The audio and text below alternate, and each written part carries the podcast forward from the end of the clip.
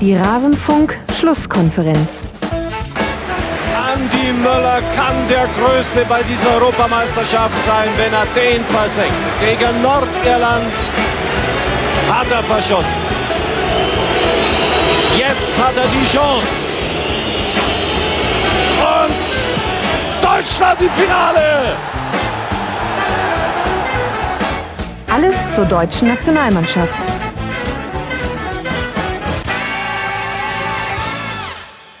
Deutschland im Finale. Dieses Intro ist blanker Hohn. Und damit willkommen, liebe Rasenfunkhörer, zu einer Schlusskonferenz zum Spiel Deutschland gegen Frankreich. Ihr müsst das jetzt bitte aushalten, liebe Deutschland-Fans. Ähm, ich kann nicht nur deswegen ein Intro ändern, nur weil Deutschland das passiert, was im Fußball eben manchmal passiert. Man verliert. Solche Geschichten schreibt nur der Fußball. Ich möchte über das Spiel reden, über das Halbfinale Deutschland gegen Frankreich und ich habe dazu eine Runde aus Debütanten und ich freue mich bei beiden sehr, dass sie Zeit für den Rasenfunk gefunden haben. Zum einen, ihr solltet seine Stimme kennen, nämlich von 93 und vielleicht auch noch vom Flatterball damals, der liebe David. Servus David. Hallo, guten Abend. Vielen Dank für die Einladung. Ja, sag uns doch mal, wo man dich lesen und hören kann und vor allem äh, übernimm du bitte die Bürde, deinen Twitter-Namen auszusprechen. Ein Twitter-Name ist @nungon und dann noch ein VN hinten dran. Äh, Nungon ist vietnamesisch und heißt Schlafgut. VN ist das Kürzel für Vietnam. Das ist der das war der Name meines Blogs Schlafgut Vietnam. Ich habe acht Jahre in Vietnam äh, gearbeitet und hatte mir damals einen Twitter-Account äh, angeschafft, bevor ich feststellen musste, dass auf Twitter in Vietnam relativ wenig läuft. Jetzt ist er ein Fußball-Account geworden oder 80 Prozent Fußball mhm. äh, und äh, treibt vermutlich ganz viele Leute in den Wahnsinn, wenn sie es lesen. Genau. Ähm, ansonsten hört man mich, wie du schon gesagt hast, seit neuestem wieder bei dem wunderschönen Projekt 93, das sich mit Fußball beschäftigt. Und ähm, lesen kann man mich auch seit einem Monat etwa auf einer, also man konnte mich immer auf dem Ngungon-Blog schon lesen, falls man irgendwie was über Vietnam wissen will. Ähm, ich habe jetzt aber auch einen Fußballblog gestartet vor etwa einer, einem Monat äh, und der heißt greifundlilie.de. Ein sehr schöner der, Titel übrigens. Genau. Spielt an auf meine zwei Herzensvereine, meinen langjährigen Herzensverein Freiburg und meinen neuen Herzensverein, weil ich hierher gezogen bin, Darmstadt. Gut, ich glaube, damit haben wir dich ähm, ausreichend eingeführt und wir haben uns nicht zum letzten Mal gehört, David, hier im Rasenfunk. Das kann ich dir aber versprechen. Und äh, eben solches erhoffe ich mir auch von meinem zweiten Gast, nämlich Jürgen Kalver. Jürgen, schön, dass du zugeschaltet bist aus dem fernen USA. Ja, aus New York. Ja, schönen guten, schönen guten Abend. Wo kann man dich lesen, hören? Was hat man, was ist uns von dir schon über den Weg gelaufen, sehr wahrscheinlich? Oh, wo fangen wir an? Nein, machen wir es so knapp wie möglich. Man kann mich hören im Deutschlandfunk. Ich äh, schicke einiges hier aus Amerika rüber, äh, über die typischen amerikanischen Sportarten, aber auch über Korruption, über Doping, äh, über gesundheitliche Probleme im Sport. Mhm. Ähm, bei der FAZ mische ich schon eine Weile länger mit, auch im Sportteil, Neue Zürcher Zeitung seit zwei Jahren, auch im Sportteil. Und ähm, ja, vielleicht gibt es den einen oder anderen der weiß, dass ich mal gebloggt habe unter American Arena, was auch immer noch so mein Kampfname äh, ist. Meine Webseite läuft darunter jetzt äh, ein bisschen anders gestrickt. Und äh, ich habe auch noch einen Blog, der aber nicht mehr über Sport, äh, der sich nicht mehr um Sport dreht, weil die Bloggerei nach, glaube über 2000 Postings äh, war mir dann doch ein bisschen zu viel, zu anstrengend und ähm, was es mir gebracht hat, um das noch vielleicht hinzuzufügen, war sehr ergiebig. Ich habe nämlich sehr viele neue, wunderbare Kontakte knüpfen können über das Bloggen. Mhm. Insofern ähm, ist die Tatsache, dass ich das nicht mehr mache, für mich persönlich kein Verlust, weil ich anders als die deutsche Mannschaft heute äh, beim Bloggen gewonnen habe. oh, sehr schöne Überleitung hat er mir serviert. Da merkt man den, den Hörfunk-affinen ähm, Vollprofi. Ähm, und ich kann dir nur raten, Podcasts sind das neue Ding. Ähm, also wenn du jetzt noch äh, neue Leute kennenlernen willst, ähm, dann, dann ähm, lohnen sich die Podcasts. Lasst uns über das Spiel reden. Und wir beginnen, wie könnte es anders sein, von vorne, als aus mancherlei Fansicht noch alles gut war. Die Aufstellung. Frankreich trat an wie gegen Island, unveränderte Ausstellung, was auch bedeutete, David Umtiti hat es in der Innenverteidigung geschafft und ähm, Äh, vorne drin Sissoko, Griezmann, Payet und Giroud. Hat dich das überrascht und was glaubst du, wollte Deschamps mit dieser Aufstellung erreichen? Das Spiel so durchziehen wie gegen Island, glaube ich jetzt ehrlich mal, ehrlich gesagt erstmal nicht. Ja, ähm, es gab im Grunde vorher zwei große Fragen. Das eine war relativ einfach, das war die Frage, ob man Umtiti ähm, drin lässt oder Rami wieder reinnimmt, nachdem er seine Sperre abgesetzt hat. Mhm. Ähm, ich glaube, das war ein bisschen Trainerentscheidung. Ähm, Umtiti hat letztendlich gut gespielt, aber man kann jetzt auch sagen, naja, Island hat jetzt auch nicht so ganz die Offensivpower aufs Feld gebracht. Ähm, Rami hat auch gut gespielt. Man muss ja sich Erinnerung rufen, das sind ja beides im Grunde die Innenverteidiger sieben und acht oder acht und neun in, in der Rangliste. Ich habe das äh, im Vorgespräch mit dem Knallgöwer hast du schon schön mhm. erarbeitet, ne? wer da alles eigentlich vorher gewesen wäre. Varanes, Sacco, Zuma, Mathieu. Ähm, insofern hat man gerade von Rami eigentlich gar nichts erwartet. Und ähm, der man hat wurde auch nicht enttäuscht. Ja, naja, gut, er hat, er hat letztendlich überraschend solide gespielt, aber das, die Frage ist halt, was war die Messlatte? Ne? Rumänien, Albanien. Mhm. 0-0 Schweiz. Ähm, ich glaube, was den Ausschlag gegeben hat, wo, und wo wir sicherlich auch später noch zu kommen, ist, dass Umtiti ähm, Stärken hat im Aufbauspiel, die mhm. Rami definitiv nicht hatte. Also so gar nicht. Ähm, und ich finde, das hat er heute sehr, sehr stark unter Beweis gespielt. Ähm, da habe ich ein paar sehr feine Pässe gesehen. Mhm. Mm, das war das eine. Und das andere war die Frage ähm, Sissoko oder Kanté. Und das war im Grunde die Frage des Systems. Also mit Kanté wärst du wieder beim 4-3-3 gewesen, bei dem System, das mit dem Deschamps ja auch ins Turnier gegangen ist, als eigentlich sein stärkstes System, wo er eigentlich im Rumänien-Spiel seine stärkste Elf gesehen hat, wo es aber Probleme gab. Griezmann auf Außen funktionierte nicht ganz so gut. Pogba vor Kanté funktionierte auch nicht immer gut und äh, im Island-Spiel waren diese beiden Baustellen mit den eigentlich beiden stärksten Spielern dadurch gelöst, dass Griezmann nach innen zog und äh, Pogba nach hinten gefallen ist. Ähm, das wiederum ging aber nur, wenn du auf der Außen dann äh, Sissoko hattest, der auch ein bisschen defensiv ausgeholfen hat, der mhm. auch mal ein bisschen in die Mitte gezogen ist, der, also dessen Stärke die Polyvalenz ist im Grunde, der alles kann. Der kann nach vorne, der kann umschalten, der, der kann hinten defensiv verteidigen. Ähm, so, und dafür musste dann ein eigentlich überragender Kanté weichen. Mhm. Im Sinn der Mannschaftsarithmetik. Und ähm, die in den französischen Medien und auch die ganzen Experten haben sich vorher ja diskutiert, was davon jetzt die bessere Variante ist. 4-3-3 klingt gegen starke Deutsche besser, kann man das Zentrum besser zumachen. Diese, diese eher etwas offensivere Variante mit, mit im Grunde zwei Mittelstürmern, Griezmann und Giroud vorne, klingt gewagter gegen Deutsche, die aber, aber auch wieder in der Abwehr ein bisschen geschwächt sind. Ähm, also im Grunde fast so diese, fast so diese Scholl-Debatte. Äh, behält man das System bei oder stellt man sich auf den Gegner ein? Und ähm, Lass es uns bitte nicht Scheu-Debatte nennen. Damit erweisen wir ihm zu viel Ehre. Okay, aber ja. wir, wir, wir können quasi festhalten, im Grunde stand Frankreich vor genau dem derselben Entscheidung, ähm, die Deutschland mit Joachim Löw auch treffen musste, nur mit der einen Komponente, dass man aus dem vollen Personal schöpfen könnte, also aus dem vollen, was im Kader war, meine ich jetzt, nämlich ähm, welche, wie wollen wir unsere taktische Ausrichtung wählen, mit wie viel Risiko wollen wir ins Spiel gehen. Ja, und, und eben auch vor der Entscheidung versuche ich den Spielern ein möglichst gutes System anzubieten oder oder versuche ich mich auf den Gegner einzustellen. Und ich glaube, das Problem für Deschamps war vorher, dass er gar nicht wusste, er hatte ja keine Benchmark. Mhm. Äh, ja, klar. Ne? Also das heißt, äh, er traf zum ersten Mal auf eine Mannschaft, die wirklich stark war und er wusste nicht genau, wie das System funktionieren würde. Mhm. Und auf der anderen Seite, Jürgen, hatten wir dann mit der deutschen Mannschaft ähm, eine etwas überraschende Umstellung. Emre Can begann im Mittelfeld neben Schweinsteiger, dafür groß etwas offensiver. Es war dann ja situativ ein 4-3-3 und auch ein 4-2-3-1, je nachdem, wo sich Ball befand. Und Hövedes durfte dann für den gesperrten Matsumis in der Innenverteidigung ran. Was glaubst du, war der Matchplan, der Joachim Löw zu dieser Aufstellung bewogen hat? Ich glaube, viele Möglichkeiten hat er gar nicht gehabt. Ähm, hätte er Podolski bringen sollen. ähm, wahrscheinlich lieber nicht.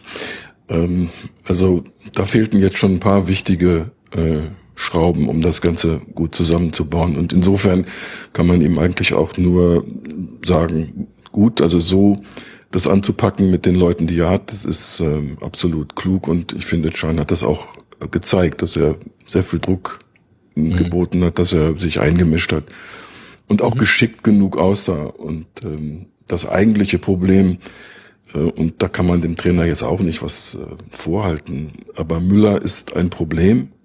Müller war ein Problem und das nicht anzupacken, wie auch immer, ähm, ist dann für mich äh, das Fazit dieses Spiels und das Fazit des gesamten Turniers. Denn ähm, Müller, wie wichtig, oder anders gesagt, wie wichtig Müller war oder wie viel er gebracht hat, das haben wir vielleicht gar nicht so richtig begriffen, als er noch getroffen hat. Ähm, jetzt war es überdeutlich. Und ich rede jetzt nicht davon, dass der fünf Tore schießen muss in einem Turnier, mhm. sondern davon, dass er wenigstens das eine oder das andere schießt, weil das dann in bestimmten Situationen ja auch Spiele drehen hilft oder den Ausgang mit beeinflussen ähm, hilft. Und äh, da war nichts. Und äh, das kann ich aus der Ferne natürlich jetzt bequem analysieren oder beschreiben. Weg, äh, ja.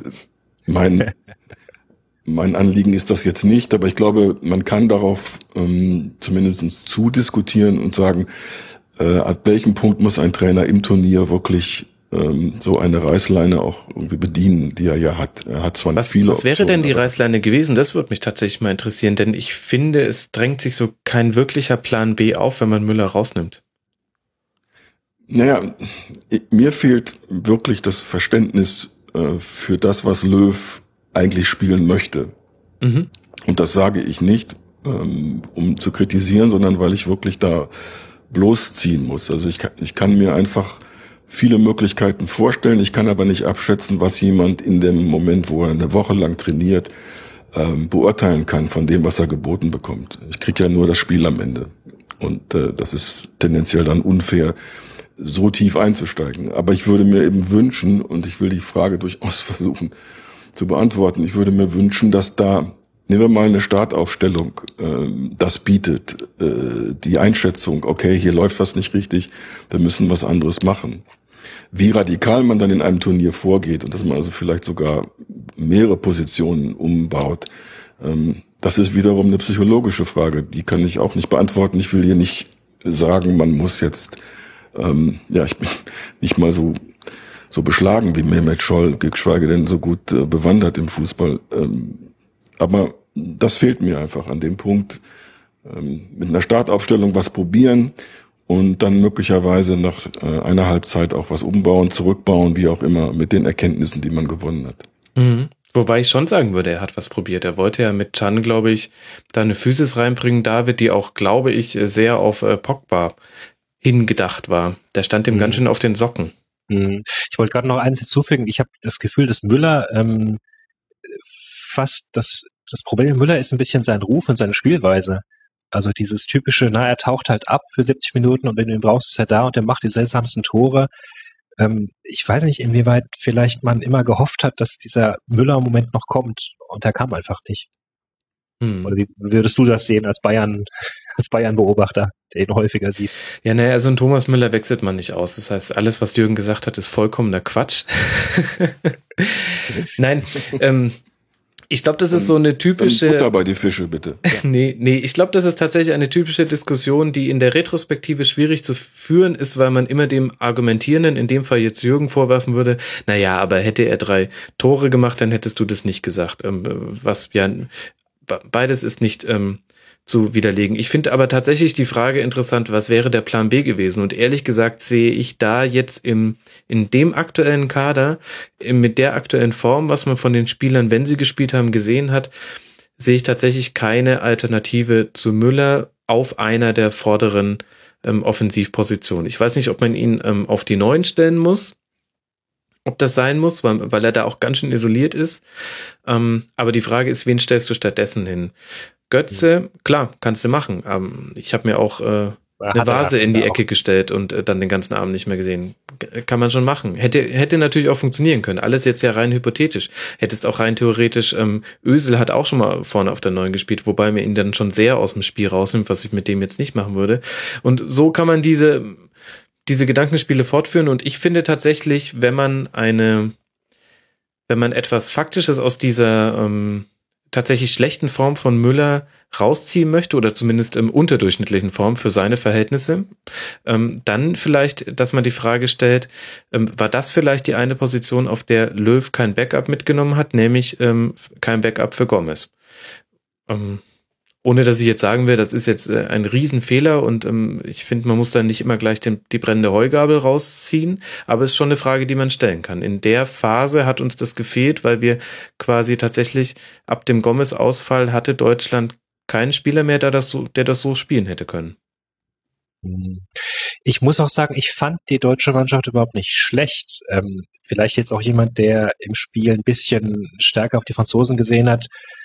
Ähm, Wobei ich ja nochmal einschränken muss, ich bin durchaus Fan beider Mannschaften. Also ich bin in Deutschland. Du musst das mal kurz erklären, genau. Ja. ich bin in Deutschland aufgewachsen. Mein Vater ist Franzose, ähm, ich habe beide Pässe, ähm, aber ich bin letztendlich Fußball sozialisiert. In, den, in meiner Jugend war ich durch, durch Deutschland, so die 80er, 90er irgendwie.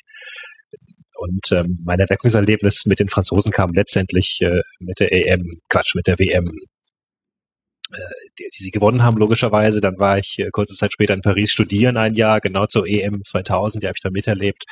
Und ab da habe ich so ein bisschen das komfortable, ähm, die komfortable Situation gehabt, dass ich letztendlich immer beide Mannschaften anfeuern konnte, je nachdem. Die Franzosen haben mir die letzten Jahre nicht sonderlich viel Anforderungswürdiges geliefert, die Deutschen umso mehr. Ähm, insofern war das für mich heute Abend schon so, ich, ich wusste, dass eigentlich eine Mannschaft rausfliegt, die zu der ich halte. Mhm. Ähm, aber vielleicht vergleichbar wirklich mit, wenn man zwei Mannschaften zusieht, die man irgendwie bei, im Vereinsfußball, die man beide gerne hat. Ähm, und letztlich lag meine Sympathie ein bisschen stärker auf französischer Seite, weil ich mir dachte, naja, mein Gott, die Deutschen sind ja schon Weltmeister. Ähm, aber wehgetan hat es mir trotzdem jetzt. Ich fand sie aber trotzdem nicht, äh, ich fand sie nicht schlecht. Ich fand, sie haben die Franzosen richtig stark in Bedrängnis gebracht. Mhm. Ähm, sie haben den Franzosen ein richtig unangenehmes Spiel aufgezwungen. Ähm, und das war, das, das hatte eigentlich Hand und Fuß. Müller wohlgemerkt, wo er von dem. Ein bisschen zu viel Hand manchmal, wenn du mich fragst. Aber ja. dazu kommen wir noch. In einer Situation, ja. Ähm, Müller stand zweimal ja auch super. Also da in der 13., wo er noch im Fallen äh, schießt, äh, Müller Normalform macht genau den rein. Später mhm. auch nochmal, da war halt Umtiti relaktionsschneller dann. Das war in einer halben Stunde so ungefähr. Ja, das ist ja aber jetzt vielleicht wirklich mal der Punkt, an dem wir dann nach äh, gefühlten äh, halben Stunde Vordiskussion tatsächlich mal ins Spiel reingehen sollten. Jürgen, ähm, die Anfangsphase, ähm, die ersten zehn Minuten würde ich sagen, ähm, sehr, sehr viel Druck der französischen Mannschaft und damit kam die deutsche Mannschaft wiederum nicht so wirklich zurecht. Ich würde behaupten, hätte man keinen Manuel Neuer hinten drin, dann wäre es in der siebten Minute gegen Griesmann schon ähm, zum 0-1 gekommen aus deutscher Sicht. Was waren denn die Dinge, die Deutschland da nicht ähm, richtig umgesetzt bekommen hat? Und ähm, hat sich etwas verändert, ähm, dass man dann danach die Kontrolle bekommen hat?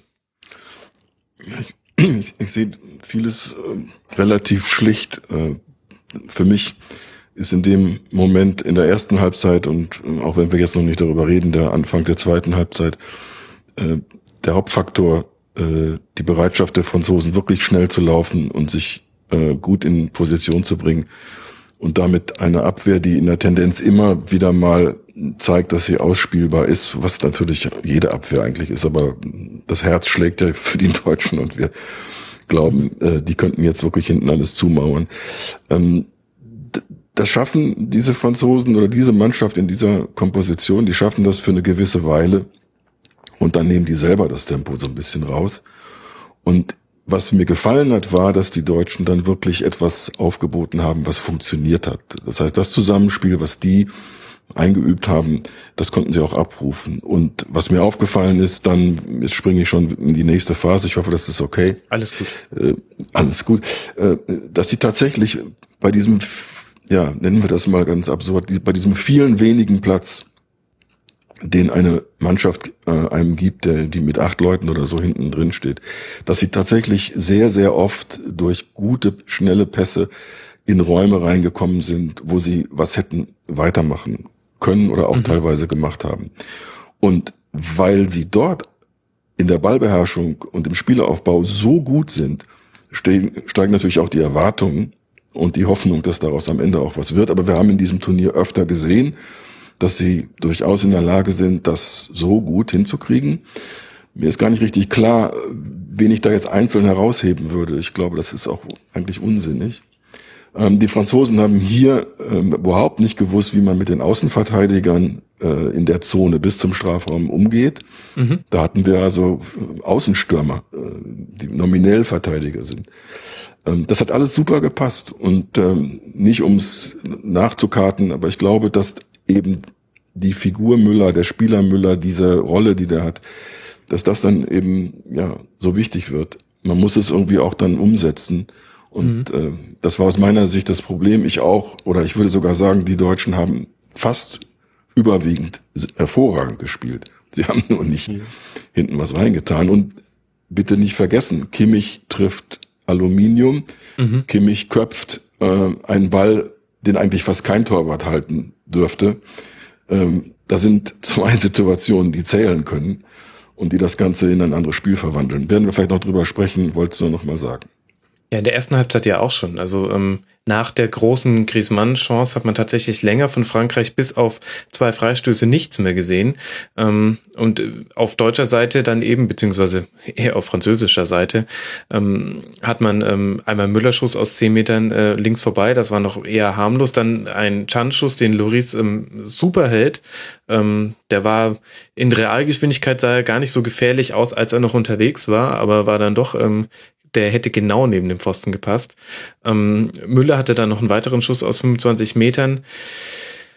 Also da war schon einiges äh, zu sehen, David, und äh, vor allem die das angesprochene Aufbauspiel fand ich da interessant. Also wir hatten, ähm, Boateng hat mal wieder so zwei, drei lange Bälle gebraucht, um, um sein Visier zu justieren. Ab dann, also zweimal an Kimmich ähm, zu lang gespielt und einmal zu lang auf Hector. Das war auch so ein leichtes Missverständnis. Aber ab dann kam wieder jeder Ball mit der Präzision eines, ähm, eines ähm, Chirurgen äh, direkt in den Fuß. Wirklich toll. Da, da ist mir aufgefallen, dass ähm, gerade Evra Kimmich ganz schön viel Platz gelassen hat. Also man weiß ja, dass, dass äh, Frankreich die, das Zentrum dicht machen möchte und das jetzt auch gar nicht so schlimm ist, wenn der Gegner mhm. auf der Außenlinie den ähm, den Ball hat, denn da fällt relativ selten ein Tor von dort. Ähm, aber das hat mich tatsächlich gewundert und ein bisschen, glaube ich, ähm, hat gerade Evra in der ersten Halbzeit in einigen Situationen das Glück gehabt, dass Kimmich noch zu oft abgebrochen und äh, den Weg nach innen gewählt hat. das ist gerade so der Weg, den er, den er lieber geht. Ähm, wäre rechts mal mit äh, Geschwindigkeit vorbeigegangen, hätte es zum Teil, glaube ich, ein bisschen brenzlicher noch werden können. Ist jetzt aber auch sehr hypothetisch. Ja, ich meine mich zu erinnern, dass es ein, zwei Situationen gab, ähm, wo Evra vielleicht doch dann seine Erfahrung ausgespielt hat ähm, gegen, ich weiß gar nicht, was war gegen Draxler, äh, ja, gegen, einfach, einfach mal mhm. abgelaufen hat. Ähm, ansonsten, ja, es erschien mir durchaus auch Absicht, dass diese Korridore auf den Außen so, so leer waren. Du hast ja wirklich gesehen, wie eng die Franzosen dann in, in der Zentrale standen. Mhm. Und das hat ja auch funktioniert. Wobei ich, du hast mich vorhin nach Chan gefragt und ich habe die Frage abgewürgt. Äh, ich fand Emre Chan stand sehr gefährlich immer da an der Strafraumkante rum oder auch in den, mhm. in den Schnittstellen, gerade zwischen Umtiti und Evra, ähm, als ich, also das sind ja beides, vor dem Spiel hättest du gesagt, das sind beides Risikofaktoren. Evra, weil er angeblich zu alt ist und Umtiti, weil er angeblich zu jung ist. So. Mhm. Ähm, Gleichzeitig fand ich sie gerade ähm, so ab der Mitte der ersten Halbzeit durchaus sehr, sehr gefährlich im Angriff. Beide. Ich habe sie beide sehr häufig vorne gesehen dann. Ähm, also in den vergleichsweise wenigen Angriffen, die die Franzosen dann hatten. Und ich erinnere mich definitiv an mindestens zwei Angriffe der Franzosen, die eingeleitet worden sind, dadurch, dass Umtiti mit nach vorne gegangen ist. Das heißt, sehr weit nach vorne. Ja. Mhm. Ja, ja, na klar. Dadurch, dass, ähm, das hat ja ähm, Jürgen schon vorhin angesprochen, ähm, Hector Kimmich ähm, haben im Grund zu, im Prinzip ein, ein Außenläufer gespielt, hätte man früher dazu gesagt. Also die waren im Ballbesitz, waren das quasi Außenstürmer und ähm, Ähm, das ähm, ist jetzt kein neues Phänomen und Evra und Sanja haben eben die Wiese, die sich dahinter bietet, ähm, bei jedem Umschaltspiel, was ähm, geklappt hat, versucht für sich zu nutzen. Das war auch ganz auffällig zu sehen, dass auch versucht wurde, die Spieleröffnung im Konter, die hat immer diagonal stattgefunden. Okay, und dann haben wir da jetzt eine Phase, ähm, da hatte Deutschland viel den Ball, Frankreich stand hinten drin, es gab einige Konter, die noch meistens gar nicht so gefährlich waren, zwei Freistöße, ich habe es angesprochen und jetzt würde ich sagen, wird es dann langsam mal Zeit, dass wir dann da doch über die 45. Minute sprechen, beziehungsweise 45 plus 1 war es dann schon. Ähm, Hector spielt einen Ball unbedrängt ins Aus, das war so äh, Teil 1 der Fehlerkette und äh, Teil 2 war dann ein unglückliches, würde ich sagen, Zweikampfverhalten von Bastian Schweinsteiger. Jürgen, wie bewertest du die Szene? Also ich habe auf Twitter zumindest ein Foto sehen können, das äh, die Übersicht über die Strafraumsituation bei der Verteidigungsaktion von Hector zeigt.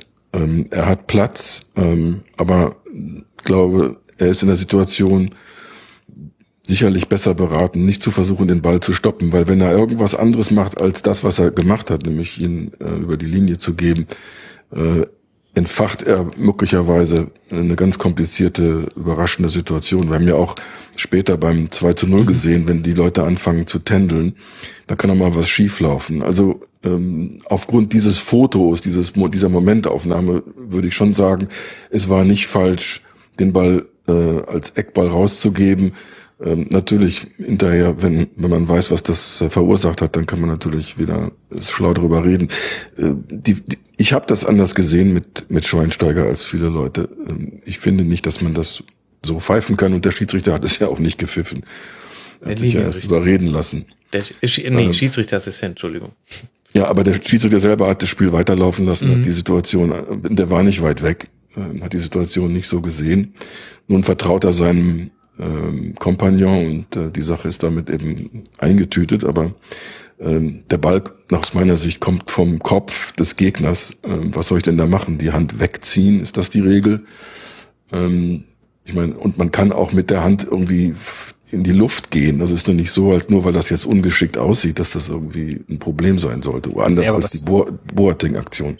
Was machen die Hände denn da vorne überhaupt? Also was, was war das denn für eine Bewegung letztlich? Die Frage geht an mich? Oder ist Nö, eher nee, rhetorisch? Die Frage geht in den Raum. Also Ans ich, Universum. Ich gebe, zu, ich gebe zu, ich hatte ähm, mir im ersten Moment auch, also es war ja sowieso eine große Verwirrung. Es hat ja, ich weiß nicht, ob es jemand von euch sofort kapiert hat, was da vor sich ging, als, als Rizzoli äh, Arm zeigte. Ich jedenfalls nicht. Ich habe es befürchtet, ehrlich gesagt, weil es sah so komisch aus, wie Schweinsteiger in den Zweikampf gegangen ist. Und dann ist der Ball in einer merkwürdigen Flugbahn weg. Und da dachte ich mir schon so, hä, was war denn da los? Und in meine Verwirrung hinein wurde mehr Verwirrung gestiftet. Denn, ja. ja.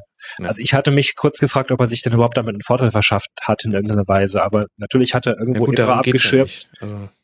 ja, also für mich ist es schon die, die klassische Vergrößerung der Körperfläche irgendwo, wo du nicht genau sagen kannst, ob das jetzt doch dann Absicht war oder Halbabsicht, aber die auf jeden Fall eben ähm, äh, ja, du halt den Gegner abgeschirmt hast dadurch. Also wir können uns, ja, können wir uns darauf Darf ich kurz einigen? noch was dazu sagen?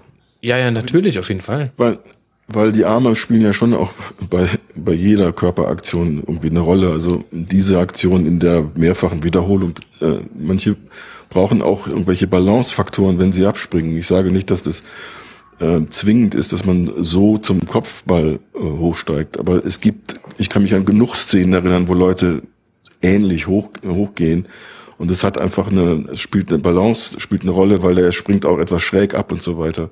Mhm. Ähm, das ist für mich das eine. Und das andere ist, dass ich mit dieser Interpretation, dass sich da einer breiter macht oder größer macht oder wie auch immer, kann ich überhaupt nichts anfangen. Weil wenn er den Ball nicht spielt, sondern angespielt wird, ähm, dann kann man ihm das nicht vorhalten. Das ist meine Interpretation dann kann man ihm das nicht vorhalten, dass äh, er irgendein Körperteil da, äh, da hat. Also das ist einfach, ist einfach irre, wenn man mhm. das so konsequent pfeift. Plus noch eine gelbe Karte obendrein. Ich meine, gut, es gibt bestimmte Mechanismen, ich verstehe das alles, aber Leute, da wird's doch ganz komisch. Mhm. Wisst ihr, woran mich dieses Handspiel erinnert hat? Ähm, an die Szene von Olivier Giroud gegen, ähm, war es gegen Rumänien oder gegen Albanien, David, hilf mir kurz, ähm, als er den Torhüter, ähm, der Ball dem Torhüter durch die Hände rutscht, weil Giroud mit seiner Hand ihn erwischt. Ja. Daran Ich kann dir aber auch nicht sagen, welches Spiel es war. Und- ich glaube, es war das erste. Mhm. Da waren die Hände auch, wo, wo sie nicht sein hätten können. Aber können wir uns darauf einigen, dass man sagt, also man, man kann es schon pfeifen, man muss es nicht pfeifen, aber es ist, es ist schon ahndbar. Jürgen, oder würdest du dem auch widersprechen? Ähm, Naja, es, wir, wir gehen davon aus, dass die Schiedsrichter und äh, Assistenten und so weiter, die haben keine Zeitlupe, die können das nicht nochmal analysieren. Also müssen wir sowieso, glaube ich, fast immer sagen, ja, man kann solche Sachen pfeifen, weil es, du musst es entweder gesehen haben oder nicht. Und wenn du es gesehen hast, musst du es pfeifen dürfen. Das ist nicht das Problem. Das Problem, glaube ich, wenn wir uns darüber unterhalten, etwas später, ist, ähm, glaube ich, nicht das. Und wenn überhaupt, weil ich habe auch einiges an diesem Schiedsrichter auszusetzen, auch an der Besetzung dieses Schiedsrichters, ähm, das programmiert äh, Konstellationen, die am Ende auf jeden Fall ein Geschmäckle haben. Ja, also es hat zumindest den Druck auf äh, den Schiedsrichter erhöht, das würde ich auch ähm, bestätigen. Ich halte von Verschwörungstheorien aller, er ist italienischer Herkunft und deswegen muss er Deutschland hassen, weil die gegen Deutschland, äh, gegen Italien im Elfmeterschießen gewonnen hat. Davon halte ich wenig. Allerdings ähm, weiß man auch, dass das ein Thema werden kann. Und äh, das ist jetzt passiert. Also auch undankbar für Nicola Rizzoli, muss man jetzt auch mal sagen. Wir müssten fast mal in die zweite Halbzeit springen, Männer. Ähm, wir, wir verhaspeln uns hier viel in der ersten Halbzeit und die zweite wurde von den Ereignissen her noch turbulenter. Wir haben wieder eine Drangphase der Franzosen zu Beginn der zweiten Halbzeit. Wir haben es vorhin schon kurz erwähnt. Und dann, glaube ich, kommt der, der große Bruch dann so ein bisschen ähm, mit der Verletzung von Boateng in der 59. Minu Minute. Mustavi kam dann zwei Minuten später und fortan ward kein schöner Diagonalball mehr auf Hector gesehen. Groß hat noch 2-3 auf Kimmich gespielt. Da hat man übrigens ganz gut gemerkt, äh, Rechtsfuß, ähm, der oft von rechts angespielt wird, ähm, ist auf, auf links, das ist so ein bisschen die Blindside. Ähm, ja, und äh, ich finde tatsächlich, ähm, das hat dem deutschen Spiel eine wesentliche Zutat genommen. David, würdest du mir da zustimmen? Ja, ähm, ich finde auch letztlich, du kannst natürlich schon von der Narrative her das Spiel runterbrechen auf diese zwei Szenen.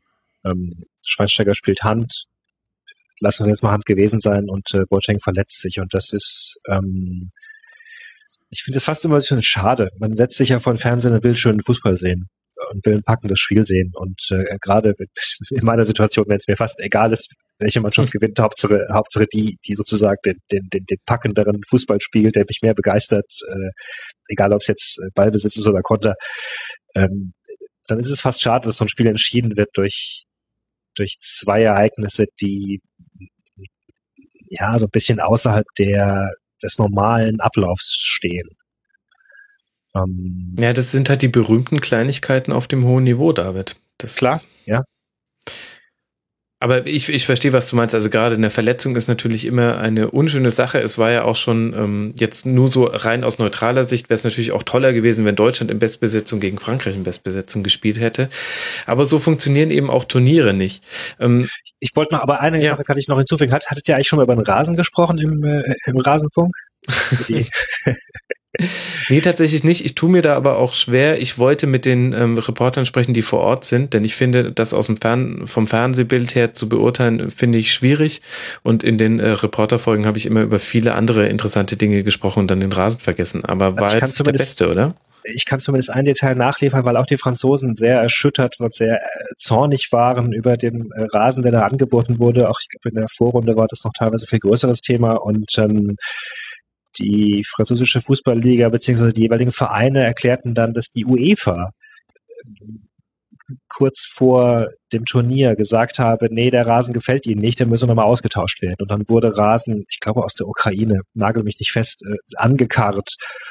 Und die Vereine sagten dann, ja, es sei doch logisch, dass der nicht in der richtigen Zeit angewachsen sei. Also sie schoben das, sie schoben die Schuld der UEFA zu. Ich kann das natürlich jetzt nicht beurteilen hier von vom Computer aus, ob das stimmt, aber ähm, äh, das fand ich ein durchaus interessantes Detail. Dass, äh, also die Franzosen sagen, es liegt nicht an ihnen. Mhm. Auch wenn sie keine okay. Engländer sind im Rasenumgang. Wir, wir haken das ab. ich, ich würde ähm, äh, trotzdem dann äh, auch noch ein paar andere Aspekte ansprechen wollen, auch wenn wir jetzt wahrscheinlich dann doch das Wichtigste schon besprochen haben. Ähm, Jürgen, ich finde ähm, noch ähm, interessanter als das, was ähm, nach der Boateng-Auswechslung passiert ist, finde ich eigentlich den zweiten Wechsel, den es dann gab. Denn ähm, Mustavi hat solide das gespielt, was er kann und ähm, man wusste auch, was fehlt, wenn Boateng rausgeht. Mich hat ein bisschen überrascht der Wechsel Chan für Götze beziehungsweise Götze für Chan ehrlich ähm, umgedreht. Chan gelb vorbelastet, eventuell war das ein kleines Argumentchen für einen Wechsel und Götze kam auf den Platz und war dann nicht mehr gesehen. Und da bin ich jetzt, glaube ich, nicht mal so wirklich populistisch, wenn ich das so sage, oder würdest du mir widersprechen?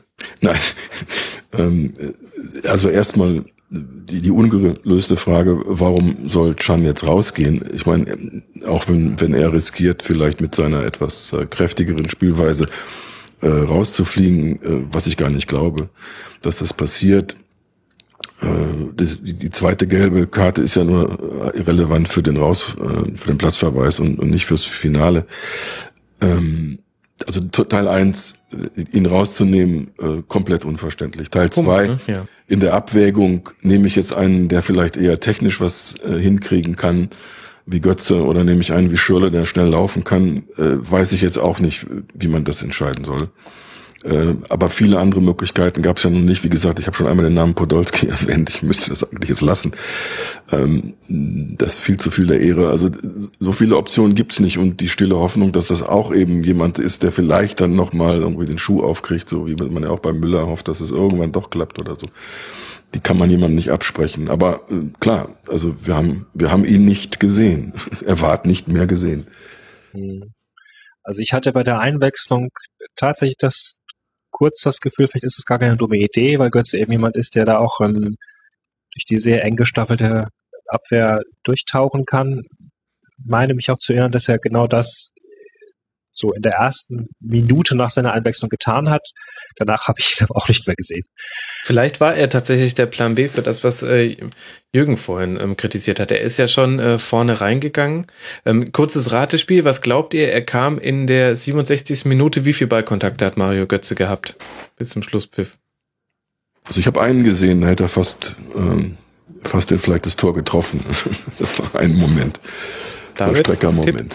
15? Nee, sieben. Sieben Ballkontakte. Leroy Sané, der in der 79.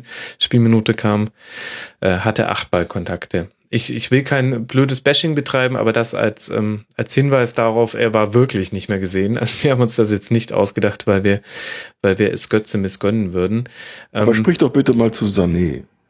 Der ja. kommt, netterweise wird er noch eingesetzt, sozusagen. Schönen Gruß, so, ne, darfst auch mal spielen. Wieso ist dieser Spieler so schlecht genutzt worden. Aber sag das mal aus deiner Erfahrung, du guckst Bundesliga und so weiter. Ähm, ja, ich glaube, da kommt so eine, kommen zwei, drei Dinge zusammen. Also ähm, ich werde, ich werde es dir, glaube ich, nicht erklären können. Ähm, okay. Ich glaube, also es, es, ist letztlich eine Abwägungsentscheidung und ich finde aber, dass Löw sie auf eine für ihn typische Art und Weise getroffen hat. Denn Joachim Löw ist nicht dafür bekannt, dass er bei Turnieren tatsächlich Spielern allzu großes Vertrauen gibt, ähm, die er nicht vorher schon ähm, testen konnte. Ähm, außer es gibt eine taktische Notwendigkeit, so jemanden mit reinzubringen. Und jetzt könntest du natürlich gleich reinspringen, könntest sagen, Moment mal, diese taktische Notwendigkeit gab es, denn derjenige kann mal ins Dribbling gehen. Ähm, der gewinnt mal ein 1 gegen 1 und hätte uns ähm, in manchen Spielen gut getan. Und dann sage ich, ja, das stimmt. Andererseits ähm, glaube ich, dass äh, für Löw in vielen dieser Spiele und jetzt definitiv in der K.O.-Runde der Blick nach hinten wichtiger war als der Blick nach vorne. Das hast du daran gesehen, dass ähm, nicht mehr beide Innenverteidiger zu den Ecken vorne gegangen sind. Boateng hat immer abgesichert gegen alle Gegner ab dem Viertelfinale, gegen Slowakei durfte er vorne noch eine Bude machen und dann Italien und jetzt auf Frankreich. Boateng nie wieder bei Ecken mit vorne mit dabei. Und ich glaube tatsächlich, dass Löw so aufgestellt hat. Und da bin ich bei Sané dann auch nicht ganz sicher, ob das in der Rückwärtsbewegung immer zu dem gepasst hat, was die Mannschaft so gemacht hat. Wobei man dazu wissen muss, ich werfe das Draxler auch immer mal wieder vor. Also ähm, deswegen ist mein eigenes Argument da unterhöht. Aber es ist eine Frage, die man auf jeden Fall stellen kann. Ich finde aber tatsächlich, dass das relativ Löw-typisch ist. Ähm, Na, dann hast du auch im Grunde das beantwortet, was ich vorhin schon mal so angedeutet habe. Dieser Mangel an Willen, zumindest die Startaufstellung so äh, umzupopeln, dass äh, zum Beispiel so eine Figur mal 45 Minuten äh, was machen kann. Weil das aus meiner Sicht kann das kein Risiko gegen, selbst gegen Frankreich sein, ihn mal in der ersten Halbzeit zu bringen und, und, und ihn aus, ja, quasi die Karte zu zeigen und auszureizen, weil ich glaube, dass auch Gegner dann plötzlich ein Problem haben, sich darauf einzustellen. Ja, aber andererseits, die erste Halbzeit war doch eigentlich okay. Ähm, und beziehungsweise ja auch viel vom kompletten Spiel. Also ähm, mhm. das ist eigentlich ja die Frage. Im, im Grunde könnten wir, glaube ich, da jetzt tatsächlich mal ins Fazit reingehen, denn ähm, dass das äh, in der 72. Minute ein äh, äh, nicht äh, allzu kluge Entscheidung von Joshua Kimmich war und dann ähm, Griezmann da eiskalt das 2 zu 0 draus macht aus einer Flanke, wo ähm, Mustavi sich auch noch gegen Pogba ganz schön ähm, äh, sieht einfach nicht so glücklich aus. Vernaschen ich, lässt. Ja, ich glaube, da ist man sich recht schnell einig. Aber dann können wir, kann man ja auch schon langsam ins Fazit so rübergehen. Was kann man denn Deutschland dann tatsächlich vorwerfen, Jürgen? ähm, so jemanden wie Griesmann nicht dabei gehabt zu haben. ja. ähm, und zwar Eingebürgert zu haben. Okay. Wer, wer ist denn der deutsche Griesmann? Jetzt hau mal einen raus. Nee, Jetzt sag nicht Lukas Podolski. Nein, nein. Lass mich noch nur kurz sagen, also was ich dann in der Wiederholung sehr genossen habe, war, wie er mit einem kurzen Stich mit dem Bein diesen Ball nimmt und äh, ins Tor bringt. Also das, was auch andere Spieler können könnten. Ne? Also das meine ich damit. Diese, diese feine, kleine Aktion, die aber so viel ähm, Zielstrebigkeit auch ausstrahlt und, und auch dann, gut, nun geht der Ball auch rein, also hat das ja auch geklappt. Aber äh, die, diese Art, diese Gradlinigkeit, die, die, dieser, dieser, dieser Sinn für den, die letzten 16 Meter, äh, das habe ich eben nicht gesehen, wenn wir nochmal mhm. Fazit sagen. Also das habe ich bei diesem Spiel nicht gesehen, das habe ich bei anderen Spielen nicht gesehen. Und das kreide ich dann am Ende, wenn ich überhaupt was ankreide, dann dem Trainer an, dass er das auch nicht irgendwie früh genug mitgekriegt hat, dass man Leute braucht, die dann am Ende relativ unkompliziert und geradlinig den Fuß hinhalten können. Mhm. Aber ich könnte jetzt nicht, weil ich bin tatsächlich, muss ich ja jetzt gestehen, ich meine, du hast mich netterweise eingeladen, hier meine Meinung zu äußern, aber ich bin natürlich nicht äh, halb so gut informiert wie ihr, wenn es darum geht, was das Personal in der Bundesliga zum Beispiel ist. Also ich habe einen guten Überblick, aber äh, mehr auch nicht. Ich könnte jetzt niemanden aus dem Hut ziehen und sagen, der wäre es gewesen. Ich muss und sagen, darf ich das nochmal, noch mal, Entschuldigung, also nochmal, also meine Enttäuschung über Müller ist äh, eine, eine, wie soll man das nennen, eine, eine zwiegespaltene, weil ich bin ein totaler Müller-Fan. Enttäuschte ich habe das, auch schon mal, ja. ich hab das auch schon mal irgendwann schriftlich ähm, aus, ausgedrückt. Also das Brasilien-Spiel bei der WM ist für mich ein Müller-Spiel gewesen, groß, ja, hab, haben alle irgendwie gesehen. Ähm, was Müller da gemacht hat, war fantastisch und das war nicht das einzige Spiel. Ähm, also den kann man vielleicht auch gar nicht, also wir redeten ja jetzt gerade über Griesmann, aber so, so jemand wie Müller kann man vielleicht auch wirklich nicht ersetzen, wenn er nicht, wenn er nicht zwingend spielt. Ähm, vielleicht gibt's dann niemanden. Das ist ja meine These. Ach schön, da müsst du jetzt quasi, da mussten wir jetzt nur eine halbe Stunde miteinander reden und schon hast du dich von deiner Position zum Mann entwickelt. Sehr schön, Jürgen, so machen wir das öfter. Das ist äh, edukativ, ja, klar. Ja, sehr schön. Ja, wir haben hier auch einen Bildungsauftrag. ich ich würde nach wie vor sagen, man kann Deutschland sogar relativ wenig vorwerfen. Ich hatte das Gefühl, dass wir ein Spiel gesehen haben von zwei Mannschaften, die sich beide ähm, gegenseitig sehr wehgetan haben, weil sie gegenseitig verhindert haben, dass die andere Mannschaft so richtig zur Entfaltung kam. Mhm. Ähm, also die Deutschen haben dem eigentlich so hochgelobten französischen Mittelfeld unglaublich auf den Füßen gestanden, so dass da ähm, halt die Konter unsauber ausgespielt worden sind und die Pässe nicht richtig ankamen. Und umgekehrt hat halt die französische Abwehr ähm, das ohnehin schon so ein bisschen zahnlose deutsche Angriffsspiel wirklich auch ja, komplett abgewürgt, erloschen. Mhm. Ähm, und zwei hervorragende Torhüter, das muss man auch noch sagen. Also ja. bei anderen äh, Torhütern äh, steht es in der Halbzeit noch bevor der Elfmeter fällt 1-1, weil sowohl Neuer als auch Loris haben auch wirklich das, was sie halten konnten, haben sie äh, vollkommen souverän gemacht. Das hat man bei der EM ja auch beileibe nicht immer gesehen. Hm.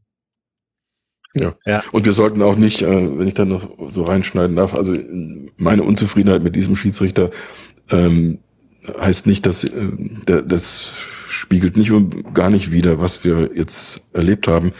Ich glaube, das war ein Turnier mit ähm, einer durchaus sehr, sehr respektablen Schiedsrichterleistung durch die Bank mit kleinen Ausnahmen, aber im Prinzip ähm, hat das Spiel auf der Seite des Ganzen auch gewonnen und dann kann man auch am Ende wirklich nicht jetzt ähm, sagen, da hat einer was verpfiffen oder so. Und ähm, damit kann man dann auch leben. Ja, ich, ich habe es ja schon im, nach dem Intro anmoderiert. Ähm, das passiert schon hin und wieder mal, dass man im Fußball verliert. Das, ähm, das kennen einige gar nicht. Ähm, dann nehme ich mich ja auch mit ein. Ich wurde ja auch sozialisiert mit meiner Liebe zu einem Verein, der sehr, sehr häufig gewinnt. Das muss man sich auch immer wieder in Erinnerung rufen. Aber so ist es nun mal. Und es sind, ähm, es waren im Grunde tatsächlich zwei Schlüsselsituationen, in denen Deutschland jeweils etwas angeboten hat. Und dann muss man dann aber auch, glaube ich, die Brücke zu Frankreich schlagen und muss sagen, jedes Mal angenommen. Und zwar in Person von Antoine Griezmann, der in der Form seines Lebens ist, der ein wahnsinnig toller Spieler ist. Der hat ähm, kein, also jede Aktion war gefährlich. Er war mit Abstand der wichtigste Spieler auf französischer Seite. David, du musst jetzt reingrätschen, wenn ich zu viel Lob hudel. Ja. Aber alle Statistiken auch, ähm, für ihn. Er hat äh, sieben Schüsse im Spiel gemacht. Er hat viermal aufs Tor geschossen. Man sah nur noch zwei andere Schüsse aufs Tor auf französischer Seite. Das, das zeigt schon ähm, ähm, den Fokus auf Griezmann. Er hat äh, unglaubliche Zweikampfbilanz, unglaubliche Dynamik. Sobald er mal zwei Schritte Platz bekommen hat und Geschwindigkeit aufnehmen konnte, dann ist er, mein Gott, wie ein junger Götze. wie ein junger Götze, der noch bei Dortmund spielt. Nein, also äh, wahnsinnig äh, toller Spieler und ähm, vielleicht hat er dann tatsächlich auch den Unterschied gemacht. ist vielleicht auch kein Zufall, dass er beide Fehler, die Deutschland gemacht hat oder beide Dinge, die Deutschland angeboten hat, hat Antoine Griezmann dann für sich genutzt. Am Ende war er mir einmal zu egoistisch, äh, da hätte er abspielen können, hätte es aus 3-0 gemacht. Ähm, ja, jetzt müssen aber wir aber mal einen Punkt machen. nee, ja klar. Ähm, also das war sicherlich auch eine der Stärken der Franzosen im Turnierverlauf, dass sie in verschiedenen Phasen Leute hatten, die mit ihrer Genialität ähm, Spiel entscheiden konnten auch. Man sagt ja immer, das allein reichte nicht. Äh, stimmt ja auch, man braucht auch eine Mannschaft dahinter. Mhm. Aber letztlich, äh, ja, in dem Fall hatten sie halt schon auch beides. Sie hatten dann eben die Mannschaft und sie hatten in der, in der Vorrunde dann Payet, der ein paar Mal äh, geglänzt hat und jetzt in der K.O.-Phase eben Griesmann. Griesmann wohlgemerkt, der in der Vorrunde ja noch richtig müde und platt wirkte von seiner überlangen mhm. Saison, der ja absichtlich geschont wurde im Spiel ähm, gegen Albanien. Genau. Und, ähm, das scheint im Nachhinein, da haben sich ja alle gewundert, warum zu Teufel nimmt Deschamps ausgerechnet Pogba und äh, Griesmann raus und lässt sich dann auf so ein äh, lange Zeit relativ dröges Spiel gegen Albanien ein. Im Nachhinein muss man sagen, alles richtig gemacht. Alles richtig gemacht. So, ich habe noch zwei Zitate für euch und anhand ähm, derer, glaube ich, können wir ganz gut ähm, einen Deckel langsam auf dieses Spiel machen. Ähm, ich weiß gar nicht, äh, welches von beiden ich jetzt dir vorwerfen soll, Jürgen. Komm, du darfst mal anfangen. Toni Groß hat gesagt, es war das beste Spiel des Turniers von deutscher Seite. Und jetzt Entschuldigung, ich habe leider, ich habe leider äh, gelächelt, zu laut gelächelt und habe den ersten Teil nicht, nicht verstanden. Nochmal bitte. Äh, Toni Groß hat gesagt, es sei das beste Spiel des Turniers gewesen von den Deutschen. Das ist ja leicht gesagt. So viele gute Spiele gab es ja. Und äh, das, die Hero Heroisierung fängt dann eben gleich nach dem Pfiff an. Ähm, ja, ich bin, bin total einverstanden insgesamt mit der Leistung. Und wie gesagt, ich, ich habe zwei Chancen gesehen, die waren fast drin. Mhm. Äh, dann gibt's möglicherweise eine Verlängerung. Wer weiß, wie es dann weitergeht. Also äh, ja, ich habe äh, mir hat das durchaus gefallen. Mir hat auch gefallen, dass die deutsche Mannschaft sich dann doch ein bisschen wieder gesteigert hat, wie man das so, auch so kennt. Ähm, ich weiß nur nicht, wie, also das finde ich jetzt viel interessanter, äh, ganz weit nach vorne geguckt, weil die Portugiesen interessieren mich null. ähm, ist das die Mannschaft, die zur nächsten WM wirklich dann so ranwächst, dass wir uns da wieder auf eine Menge freuen können? Ja, ich glaube, da ist jetzt tatsächlich ein, ein Umbruch wartet da ähm, auf die Nationalmannschaft. Ähm, ich glaube, das wussten auch einige Spieler, die auf dem Feld standen. Da, ähm, ich finde, da drückt von unten schon wieder ähm, ein, ein, ein interessanter Spielerkreis, wenn man sich ja auch mal überlegt, dass zum Beispiel ein Julian Weigel heute gar nicht gespielt hat, der vorher gehandelt wurde und was man sich auch ohne Probleme hätte vorstellen können nach der Saison, die er bei Dortmund gespielt hat. Mhm. Ich glaube, da kommt noch ein bisschen was.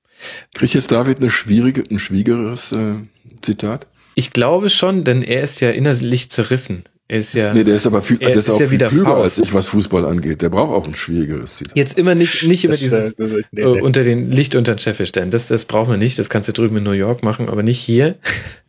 ähm, Manuel Neuer hat gesagt, es wäre kein faires Ergebnis gewesen.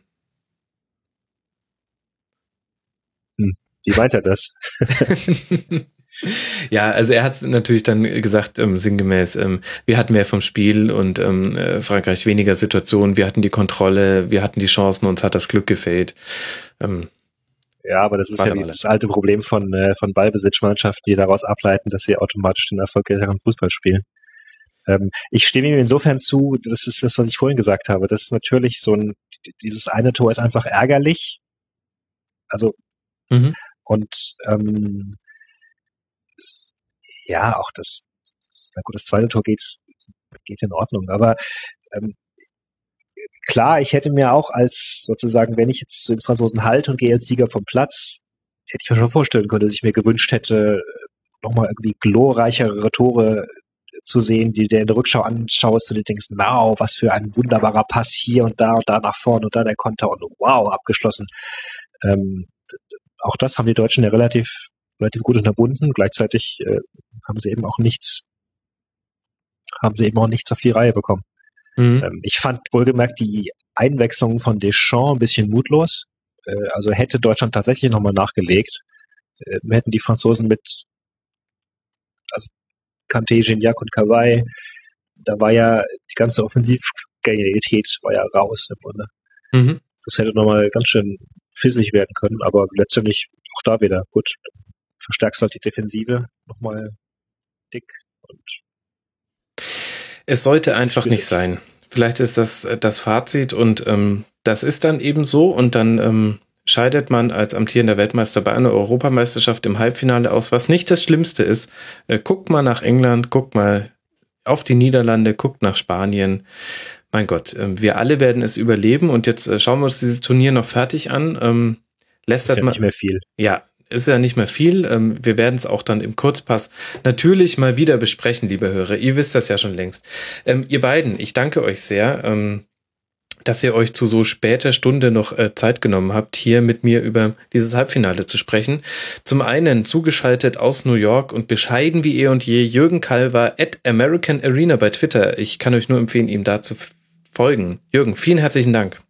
Ich bedanke mich für die, für die Gelegenheit, dich mal wieder zu sprechen und äh, ja, irgendwelche halbwegs äh, vernünftigen Sätze. Ähm, Jetzt machst du es schon wieder. Du, du, naja, äh, gut. Ich habe dich schon muss David, muss David jetzt in die Bresche springen und muss sich selbst feiern. Genau, kann Als er. der halbe Franzose. Genau, kann er auch machen. Äh, David. Allons enfants. Ngungong VN, jetzt habe ich es doch gesagt, bei, bei, äh, bei Twitter. Und bevor wir uns damit einen guten Schlaf wünschen, äh, möchte ich auch dir ganz herzlich danken und allen Hörern empfehlen, 93 zu hören. Ähm, sehr, sehr schönes Format. Ich höre immer gerne rein. David, oh, vielen herzlichen Dank. Und ich habe mich sehr gefreut, dass Jürgen dabei war und ich fand ihn äh, sehr intelligent und wohlgesetzt, wohlgesetzt in seinen Worten. Was trinkst du? Champagner? so Leute, das, ja. Krüg. Besser kommen wir aus dieser Nummer nicht mehr raus. Liebe Hörer, hört, ähm, wenn ihr mögt, den Kurzpass. Da werden wir ähm, weiter täglich bis nach dem Finale eine Sendung machen. Am Samstag gibt es eine kleine Neuerung beim Rasenfunk. Auch da lohnt es sich vielleicht, den Feed zu hören. Und bis dahin wünsche ich euch euch noch eine schöne Zeit. Bleibt sportlich, das ist mir wichtig, auch gerade bei so einem Ergebnis. Und wir hören uns bald wieder. Macht's gut. Ciao. Ciao. Tschüss.